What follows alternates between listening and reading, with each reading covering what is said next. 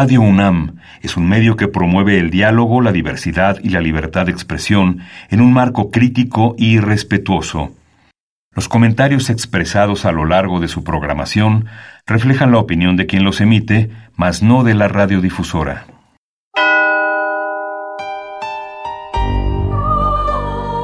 Abrazados por la luna para morar en la oscuridad y explorar los misterios al interior de cada uno de nosotros.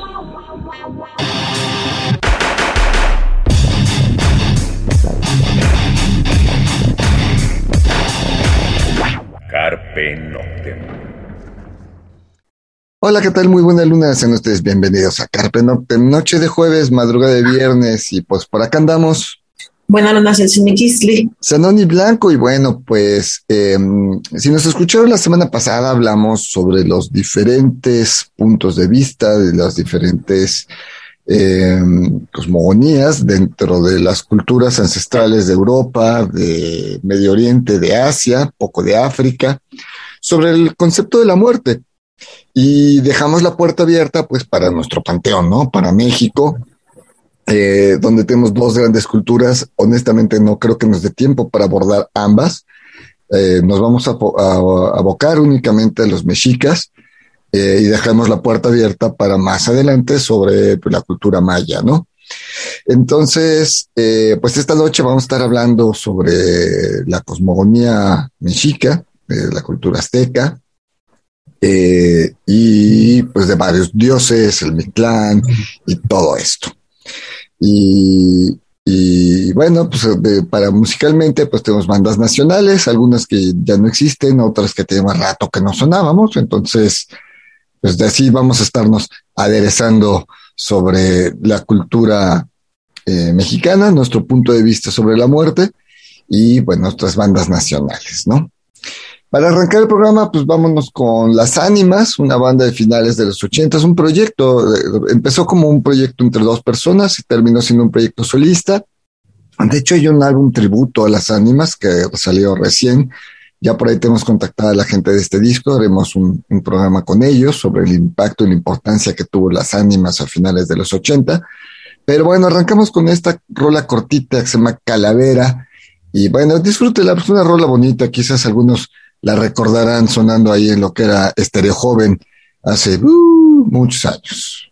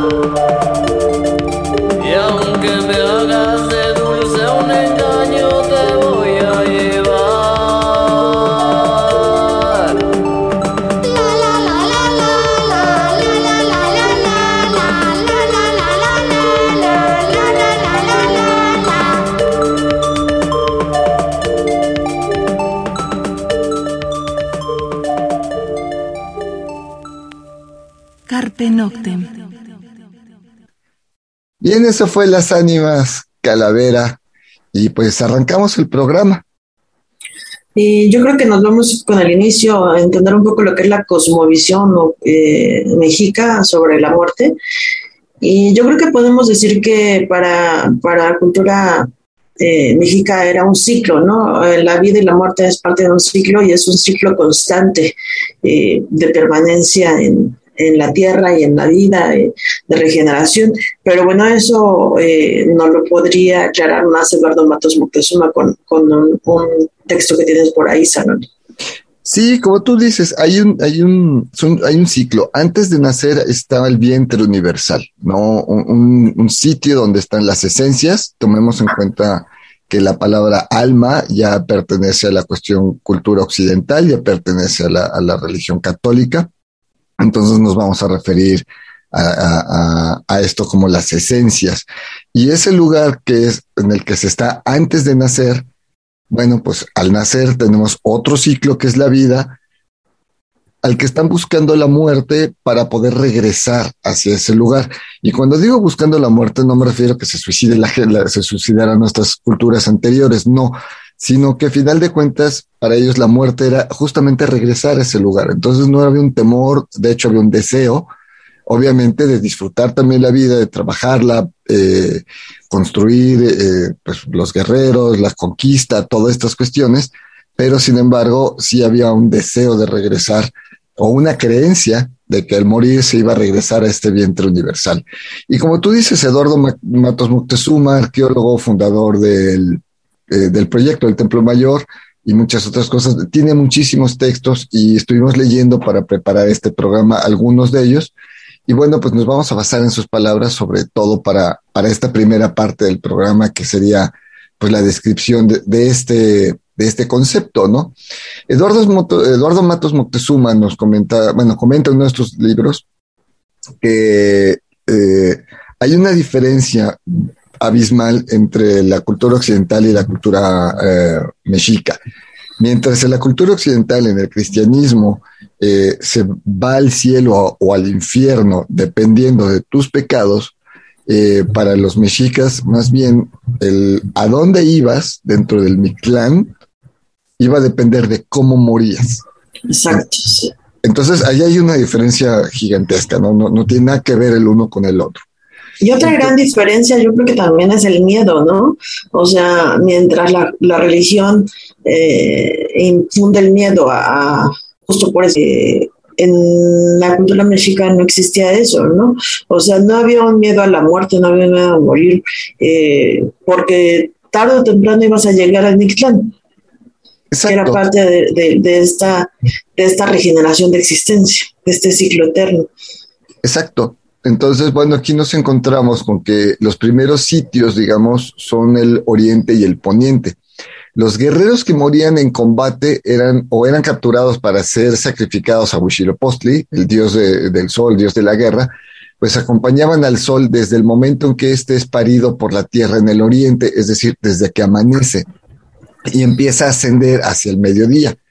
Y de esta forma, pues los muertos caminaban con el sol, eh, entonando cantos de guerra y bueno, pues ese rumbo le correspondía al lado masculino del universo.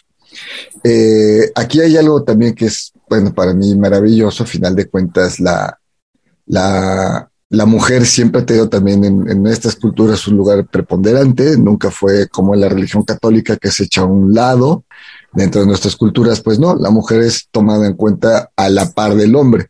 Entonces, eh, aquí nos topamos con que a partir del mediodía y al atardecer, el sol es acompañado por las mujeres fallecidas en su primer parto. Esto lo, lo, explica Moctezuma porque los mexicas consideraban al parto como un combate. Justamente era esta guerra por nacer, por pasar de ese otro universo de este vientre universal hacia este mundo terrenal, vamos a decirle así. Entonces, bueno, el parto era considerado como un combate, así que si la, la, persona moría, la mujer fallecía en el parto, era como si hubiese sido durante una guerra. Entonces, estas mujeres guerreras acompañaban al sol del mediodía hacia la, la puesta, iban a dar al rumbo poniente, que era el lado femenino del universo. Entonces, aquí encontramos con algo, pues que, insisto, para mí es maravilloso, de, tener, eh, de darle a la mujer un lugar también a la par del hombre, ¿no? Eh, este segundo lugar incluso es mencionado en las crónicas de Bernardino de Sagún. Bueno, más bien, nos vamos a encontrar con otra área, que es el área de la gente que falleció por medio del agua. Ajá, es que iba muy acompañado del sol, no el ciclo solar, o sea, como dices, los guerreros acompañaban al sol de, desde que salía hasta que se ponía. Este, la parte de Tlaloc es importante porque, bueno, debemos tener muy claro que, que la muerte iba acompañada del ciclo solar. Así, del ciclo solar, del ciclo lunar también. Eso lo vamos a ver más adelantito. Y pues sí, como dices, de, la forma de morir. Eh, toda la gente que de alguna forma murieron el agua, ya sea que fuesen ahogados, eh, cayó un rayo o, algo que tenga que ver relacionado con el agua, iban a dar al, Tlalocan, que es este paraíso, el dios Tlaloc y, y, sus ayudantes, ¿no? Y bueno, por último está el, el Mictlán, ¿no? Entonces, digamos, tenemos estas tres partes que son básicas, la, la, gente que va con el sol, la gente que va con el agua y la gente que va al Mictlán, que el Mictlán es a donde van todas las personas que no mueren ni en la guerra, ni... La muerte natural, ¿no? Digamos. Exacto, exacto, una muerte natural, ¿no? Entonces, eh, para llegar al Mictlán, al no haber muerto, eh, digamos, en una forma, pues no quiero decir honorífica, simplemente el no haber muerto en batalla o ser sacrificados, pues tienen que tener una, una, batalla para poder llegar al Mictlán y esta batalla se va a convertir en nueve pruebas en un camino que más o menos está contemplado durar cuatro años de, las esencias, recorrer cuatro años para poder llegar al Mictlán y final de cuentas entrar a este vientre universal. Vamos a otra rola para entrar a lo que son estos, estos puertas y estos caminos. Pues vamos a escuchar a Valeria, banda nacional que, que, que ya no existe o que de repente tocan, ¿no? Pero bueno, no la damos por muerta, va en su camino al Mictlán. Va, va, va. Valeria está llegando al Mictlán, ya está llegando a esa escena universal y, y ya regresarán. Este, esto es este, Die to Live. Y bueno, pues escuchamos a Valeria y regresamos.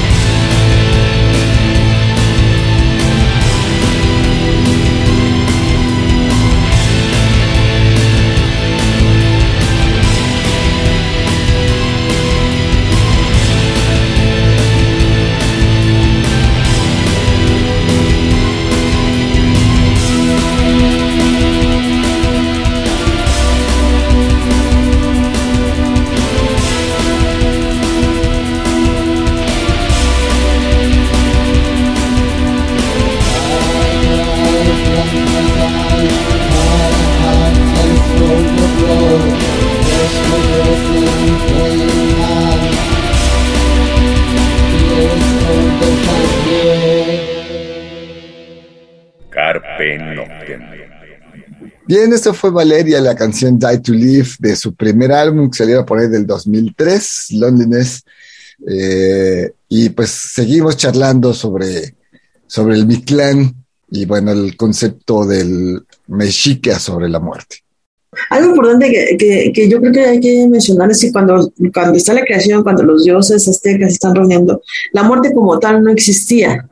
Eh, sino es que hasta cuando los dioses deciden morir, es que bueno, ya nos vamos a meter de lleno a lo que es el Mictlán o esta concepción o esta cosmovisión de la muerte, tenemos que hablar de que se, se, se conforma de muchos universos o cielos o pisos o como le quieran llamar, ¿no? En total son como, eh, no estoy segura si son 13 o 9 cielos los de los cuales está conformado lo, todo lo que es el Mictlán.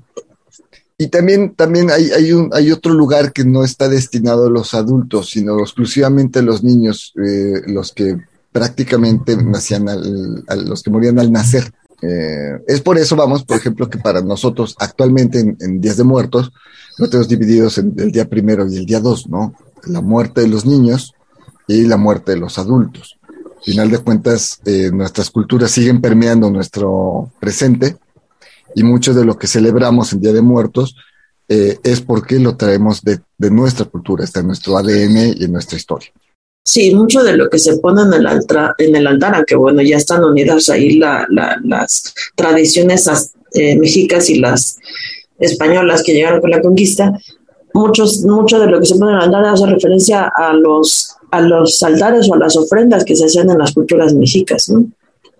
Exacto, exacto. El hecho de poner los altares, el hecho de, de pues de venerar a la muerte, ¿no? O sea, al final de cuentas, y, digo, no nos vamos a meter con, con, esto, pero incluso la Santa Muerte es, es, es el resultado de muchas, de, de, la fusión, como tú dices, de estas culturas, ¿no? De estas formas de, de, ver la, vida y la muerte, ¿no?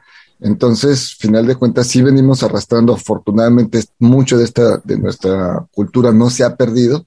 Y bueno, con gente justamente como el arqueólogo Eduardo Matos Moctezuma, o Patrick Johansson, que tú lo mencionaste hace rato, este, pues todas estas culturas pues siguen, todo este eh, eh, conocimiento pues sigue vivo, ¿no? vamos a otra rola para meternos ya con lo que son los dioses, porque pues es también un panteón gigantesco y nos vamos a tardar en la pronunciación porque nuestro náhuatl, por supuesto que es perfecto, claro, ¿no? Lo estudiamos diario el náhuatl, entonces lo hablamos a la perfección. bueno, vamos hablando de concepciones.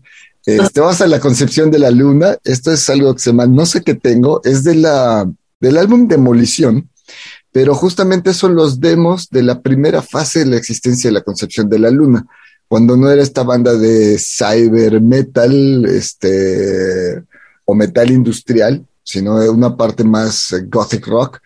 Eh, bueno, sacó este segundo álbum que se llamó Demolición, justamente la demo. Y bueno, pues escuchamos No sé qué tengo y regresamos.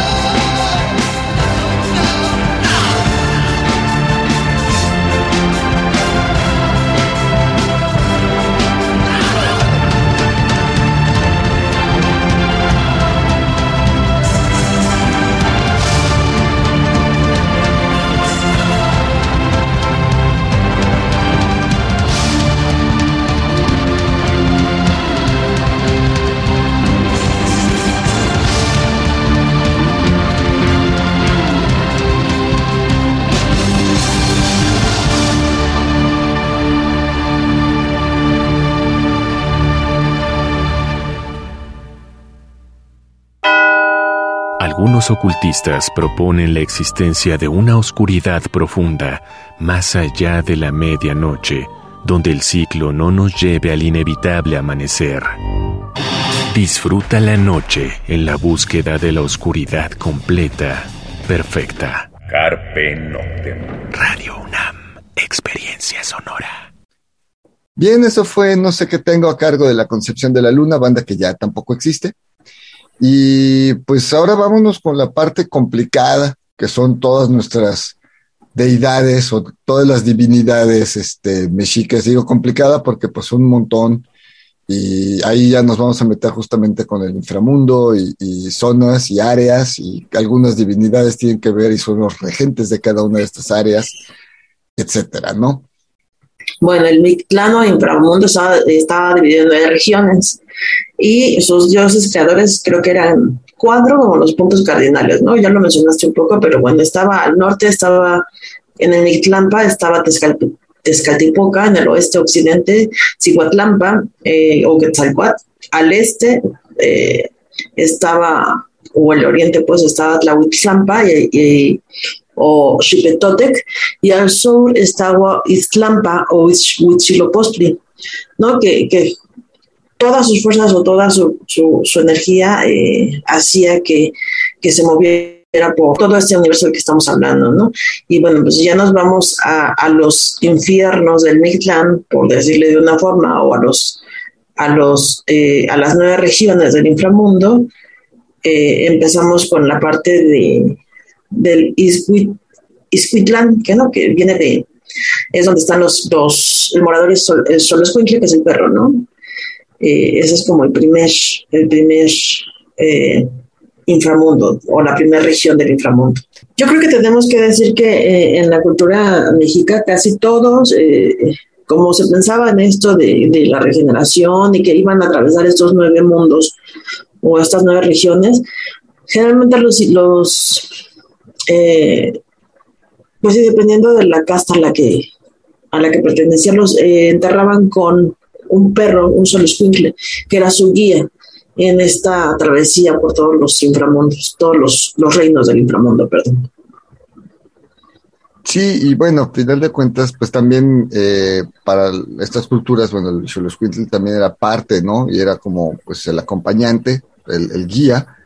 Y bueno, pues eh, se, creía, se piensa que, que, para en esta etapa el recién fallecido tenía que cruzar un amplio río, eh, que es un lugar custodiado por eh, Xochitlonal, que era pues una especie de iguana gigante, y en este lugar pues iban a topar los muertos que vagaban en las sombras de la orilla del, del mismo, porque bueno, fueron declarados como no dignos para entrar al Mictlán, ¿no?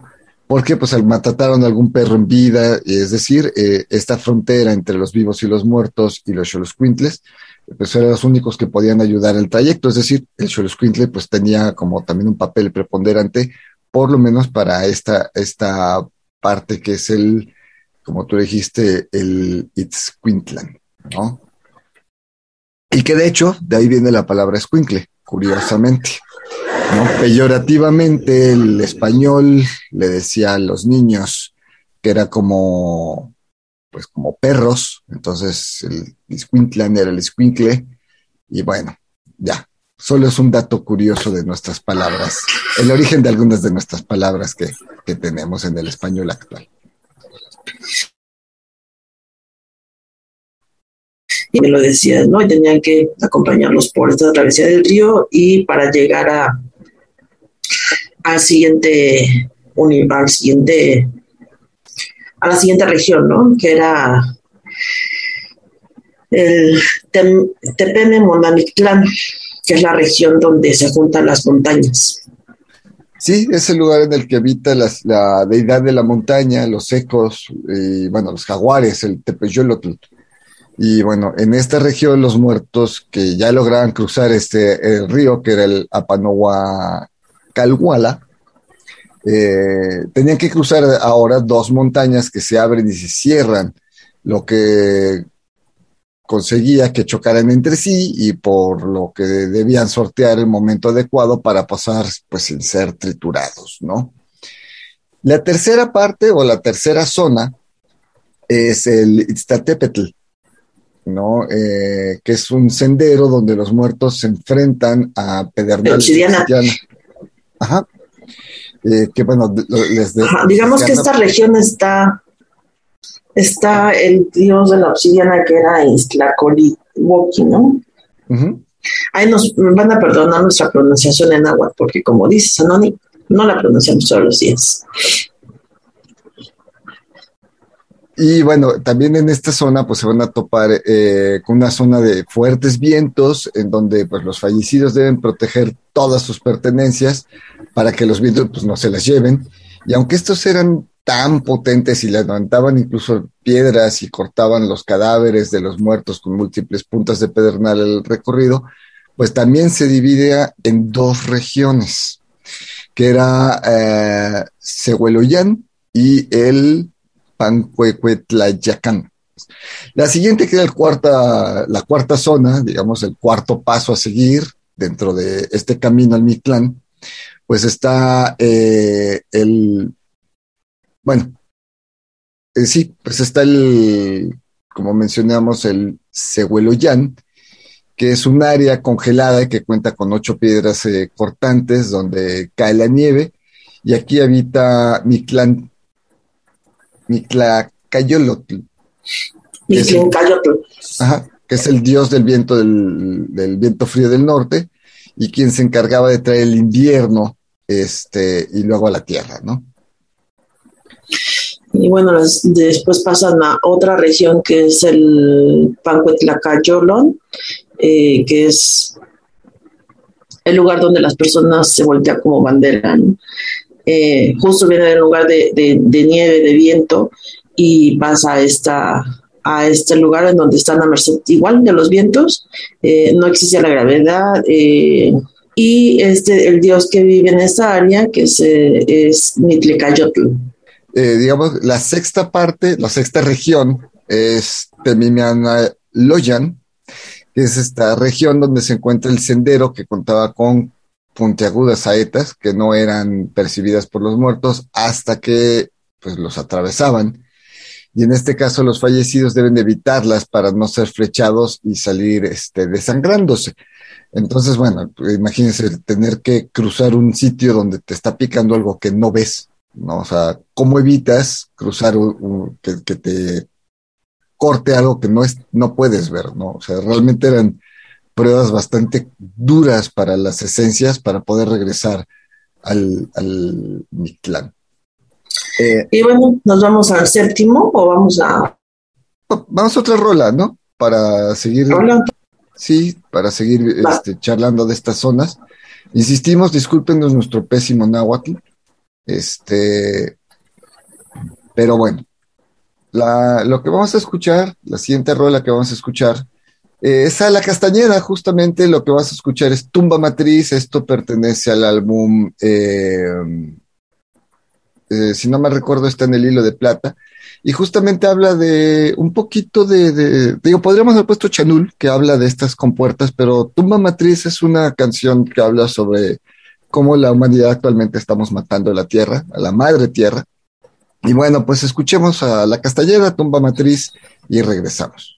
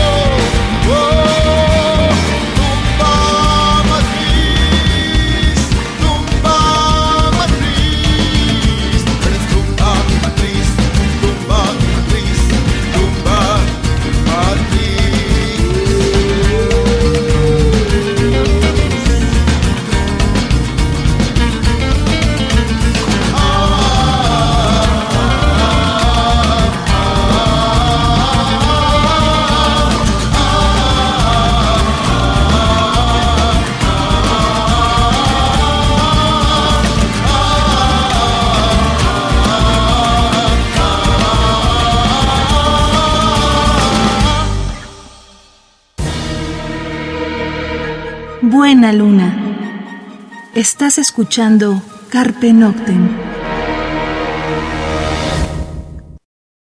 Bien, eso fue La Castañeda, tumba matriz del hilo de plata. Y seguimos charlando sobre, pues, estas compuertas o estos nueve pasos, nuestras nueve zonas para que cruzaban, tenían que cruzar los espíritus para poder llegar al Mictlán. Nos quedamos en la región 7, que es la Teyelocualoyan, que es el lugar donde te comen el corazón. Y bueno, en esta región estaba habitada por fieras salvajes que, que pues abrían el pecho de los muertos para comerles el corazón, básicamente. Y eh, generalmente va a encontrar un jaguar que, que, va a comerle el corazón. Era la residencia de Tepeyolot, dios de las montañas y los ecos y señor de los jaguares. La octava zona o la octava prueba es el Apanohualoyan. Y bueno, aquí eh, desemboca el, río Apanohuacalhua, que es justamente el que habían cruzado la zona 3. Y bueno, aquí se convierte en agua negra, donde el muerto sin corazón tiene que cruzar para llegar al destino final. Y si éste lograba salir, este, enfrentaría un valle con nueve ríos hondos que son cercanos al gran, eh, al gran río original y representan los estados de la conciencia.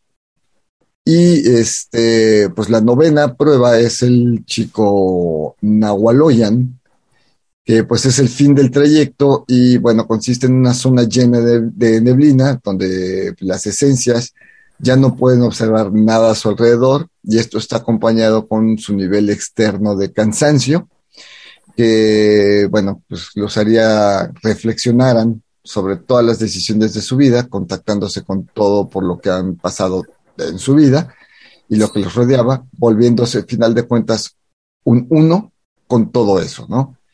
Y bueno, eh, por lo que ya entraría en el Mictlán, donde pues residen tanto el señor como la señora de la muerte.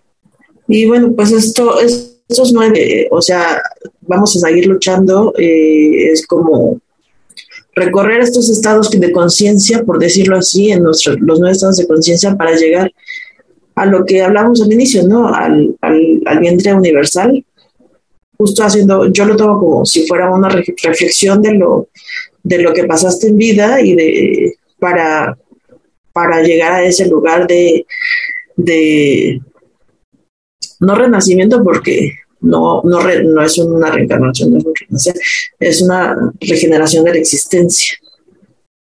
Exacto, es eh, como decíamos, regresar a este viento universal, donde final de cuentas se van a reunir con, con muchos más espíritus y bueno, se les dará posiblemente otro tipo de, enseñanza para poder retornar a la vida, ¿no?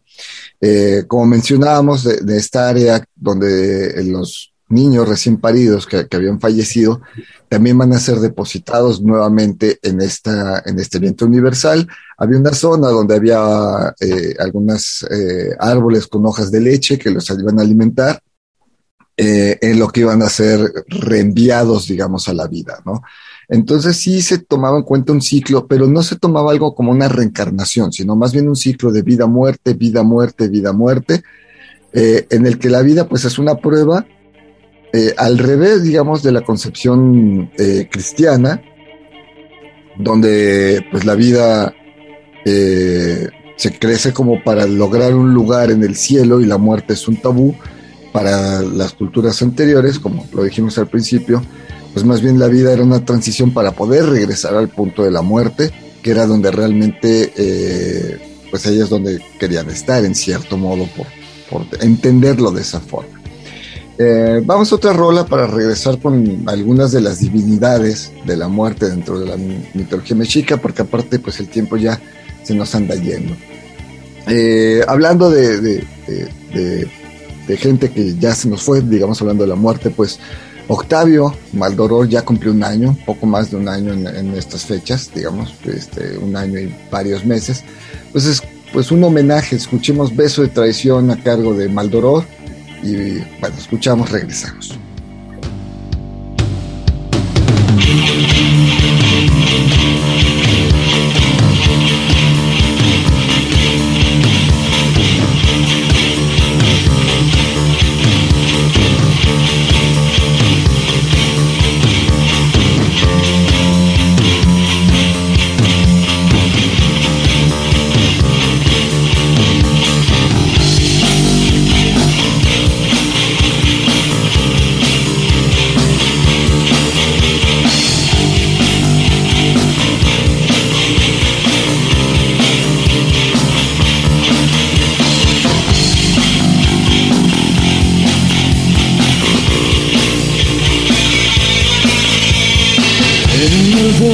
Maldito, las paredes han caído al fin, rompiendo promesas, se ve a un corazón latir, las pinturas encerrando símbolos extraños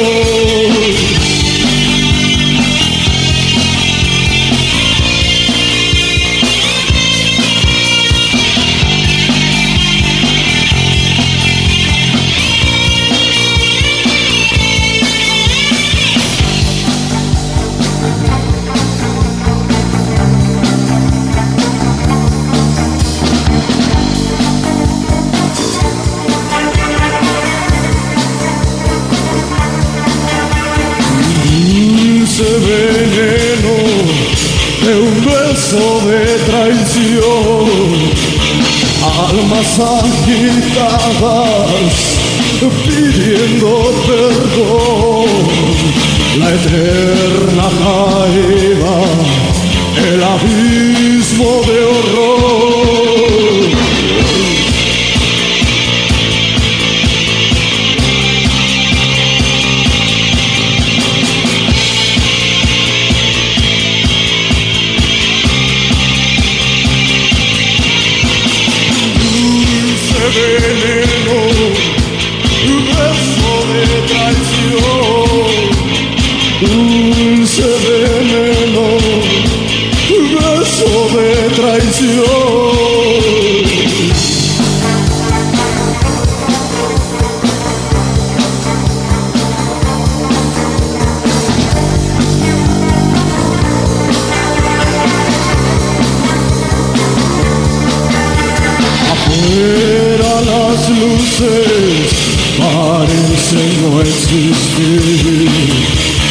Solo sombras veo me oso más sumergir, arrastrando cuerpos, cuerpos extraños, cuerpos extraños.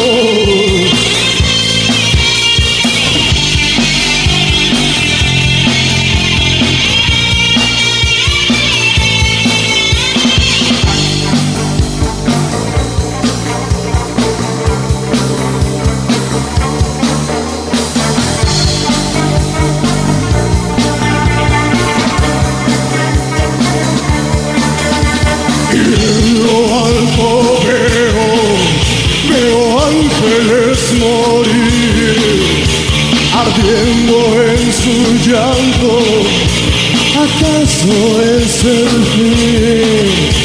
Perdidos, abatidos, el beso de traición.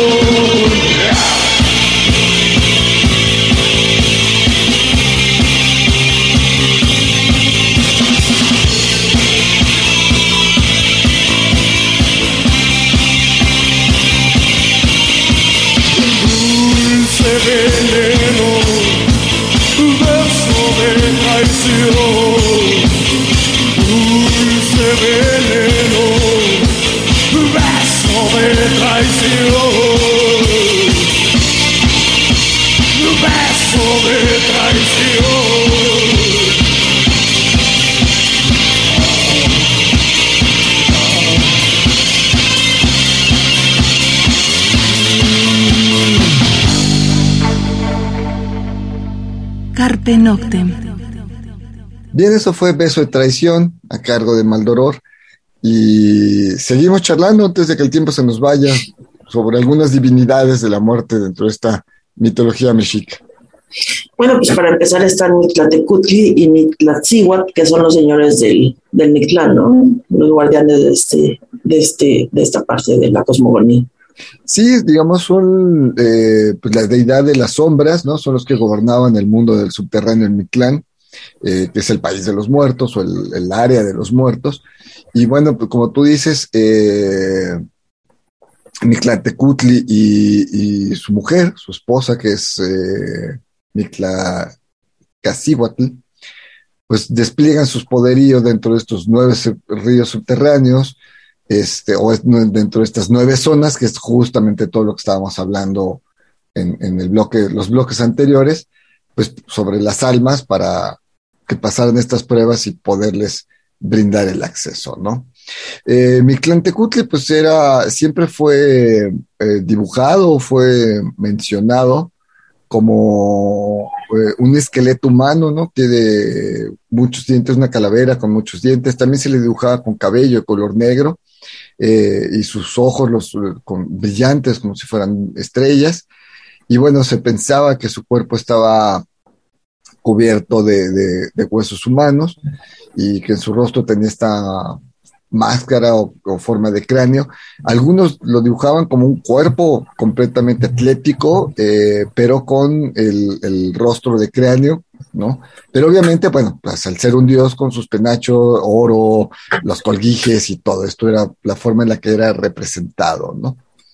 Y, y, bueno, pues es como el dios principal, o bueno, los dioses principales, y nos topamos de nuevo con esta maravillosa cuestión de el hombre y la mujer, la dualidad, a la par, es el dios hombre, diosa mujer, y ambos rigen por igual el Mictlán. Por otra parte, nos encontramos a Mictecacihuatl, eh, pues es como es la dama de la muerte, porque se piensa que murió al nacer. Obviamente, pues estamos hablando de la esposa de Mictlantecutli, eh, que es la deidad de la muerte, y juntos van a reinar este inframundo, lo que pues, decíamos yo, esta, esta deliciosa dualidad de hombre-mujer que están rigiendo el Mictlán, ¿no? Eh, la leyenda, digamos, de, de, esta deidad, bueno, pues se cree que se convierte en una, eh, una mujer que sale de noche vestida de blanco para seducir a los hombres este, borrachos y mujeriegos. Eh, bueno, esto es en Oaxaca y digamos son de las transiciones o de las de cómo la, la, la, historia ha evolucionado con el tiempo. Y bueno, pues este, esto lo hace con el fin de llevarlos como castigo hacia una muerte y bueno, llevarlos a todo este camino que hablábamos hace rato, ¿no? Otro de los dioses tenemos a Yamatecutli, que es la diosa de la tierra, eh, la diosa de la muerte, de la Vía Láctea, y cuando pues rugía era que significaba que venía una guerra. Eh, originalmente se cree que es la encargada de recolectar las almas de los muertos, en algún punto se le vinculó como la protectora de las mujeres que murieron dando a luz, eh, pues se pensaba que lucía como una mujer adulta, que tenía su cara pintada en rojo, y en una parte y la otra parte negro y su cabeza, en la cabeza portaba una corona de plumas de águila y bueno, su ropa consistía en una blusa roja y una falda blanca eh, que poseía pues caracolillos. En su mano derecha portaba un instrumento para tejer y en la izquierda el escudo que le hacía juego con la corona, así es como la representaban a esta otra diosa Yamantecutli. Eh, tenemos a Ispapalotl, eh, que es la divinidad femenina de la violencia, de la guerra, de la muerte y de los sacrificios humanos. Eh, tenemos también al dios Xolotl, que lo, lo comentábamos hace rato, que es el clasificado como la deidad de los espíritus, de los gemelos y, bueno, es protector de los muertos, es el guía en, algún, en la primera parte, en las primeras fases de este camino en Mictlán. Y se piensa que es el encargado también de ayudar a los humanos en hacer esta pues, transición, como decíamos, y que viajaba al inframundo mexica en la noche para cuidar del sol. Eh, pues está representado siempre pues como un perro, ¿no? Y pues final de cuentas pues es esta deidad encarga pues, hacia los hacia los perros y hacia pues este ayudante de los espíritus para llegar al Mictlán. Y bueno, pues esos son los principales dioses que nos encontramos. Probablemente haya más. Eh, sería meternos ya un clavado, bien, eh, leer los libros de Eduardo Matos Moctezuma y de otros arqueólogos este, importantes. Y, pero bueno, para resumir en un programa de una hora, creo que con esta, con todo esto es, es suficiente, ¿no? Para medio entender un poquito. Sí, no, no. Bueno, también hay por ahí también está vinculada a la muerte y a la vida, la Coyonchauqui, ¿no? Ah, claro. La Cuatlicue, o sea, pero bueno, entonces sí, o sea, en cuanto a tal como tal, como el inframundo o el Mictlán, son estos los dioses, pero en la cultura hay varios dioses, justo porque están eh, vinculados a la dualidad, a la vida, a la muerte, a lo bueno, a lo malo, al blanco, al negro, ¿no? O sea, siempre está la dualidad. Y hay varios dioses que tienen su contraparte. Claro, y bueno, ya sería un día o, dedicarle todo un mes justamente a toda esta cosmogonía mexica, porque bueno, estos son los dioses de la, hacia la muerte y el Mictlán, pero pues obviamente hay muchos dioses más que además están vinculados unos con otros. Final de cuentas, eh, pues los dioses siempre van a ir de la mano, las creencias siempre van a ir de la mano, y así como Tlaloc tiene, es el dios de la lluvia, bueno, está el Tlaloca, que se lleva la, la gente que murió ahogada, etc, etc, etc, ¿no? Entonces siempre los, dioses van a ir de la mano y pues no queda más que eh, pues recordar parte de esto y sobre todo pues tratar de no, que no muera nuestras tradiciones, que no muera nuestra cultura y por eso pues está, estuvimos hablando de, este, de estos textos de gente que, que ha investigado como Eduardo Matos Moctezuma y este eh, el otro que mencionaste, Johansson, ¿cómo se llama? Este, aquí está, eh, Patrick Johansson, que también, es, que también es gente que se ha puesto a investigar mucho y que vale la pena retomar y leer para, pues, simplemente para aprender más sobre nuestras raíces. Sí, por ahí él tiene un, un artículo en, internet que habla sobre la ofrenda, ¿no? O sea, la ofrenda y la víncula de la ofrenda actual, la ofrenda de muertos con, con las con las, la cultura mexicana.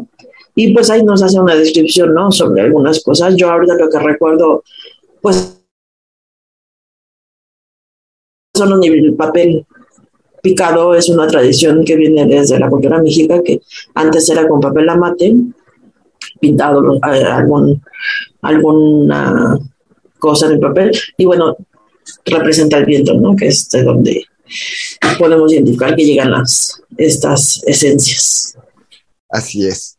Y bueno, pues este, solo recordarles que, que, pues por ahí está este libro de La muerte entre los mexicas, justamente de Eduardo Matos Moctezuma, que se publicó por ahí del 2010. Obviamente todavía se puede conseguir, ¿no? Es un texto muy sencillo de encontrar. Eh, vale la pena eh, retomarlo, prometemos que lo vamos a retomar y, y en unos meses podremos eh, hablar más de este tema que es pues muy, muy interesante. El tiempo que nos fue, Celsin, algo que quieras agregar pues nos habló, nos faltó mencionar a mi ¿no? Que es la ah, muerte. no más. No más. ok. Este, y bueno, pues básicamente muchísimo, muchísimo que estudiar y que aprender de, las culturas antiguas. Eh, obviamente no tenemos todo el conocimiento que se requiere por porque es algo súper especializado, pero yo creo que es importante conocer nuestra, nuestros orígenes y vincularlos a nuestra actualidad, ¿no? Y ver qué podemos retomar y rescatar de ellos. Así es. Pues nos vamos, no sin antes recordar que bueno, Pastaway anuncia fechas para México. Chequen la página de ellos, Ciudad de México, Querétaro, para finales de este año. Eh, y algunas otras ciudades, chequenlo en el Facebook de ellos y demás. Ay, lo de eh, Dead Can Dance que me da mucha tristeza. Dead Can Dance ya está cancelado. Ya, yo creo que eso es la cancelación por parte de, de Ocesa. No, no creo que sea por parte de Dead Can Dance. Porque Dead Can Dance lo mandó a 2023 y si tomamos en cuenta que nuestros boletos los compramos en 2019, probablemente Ocesa ya les haya dicho, saben que ya, bye. Este, en 2022 o 2023 anunciamos nuevamente todo, sacamos a la venta otra vez todo. Entonces, Dead Can Dance está cancelado. Chequen la forma de, eh, de los reembolsos, ¿no? Eh, hablando al 325-9000, que es el, teléfono de Ticketmaster, o pueden acudir a donde lo compraron con sus boletos para ver esta parte de los reembolsos.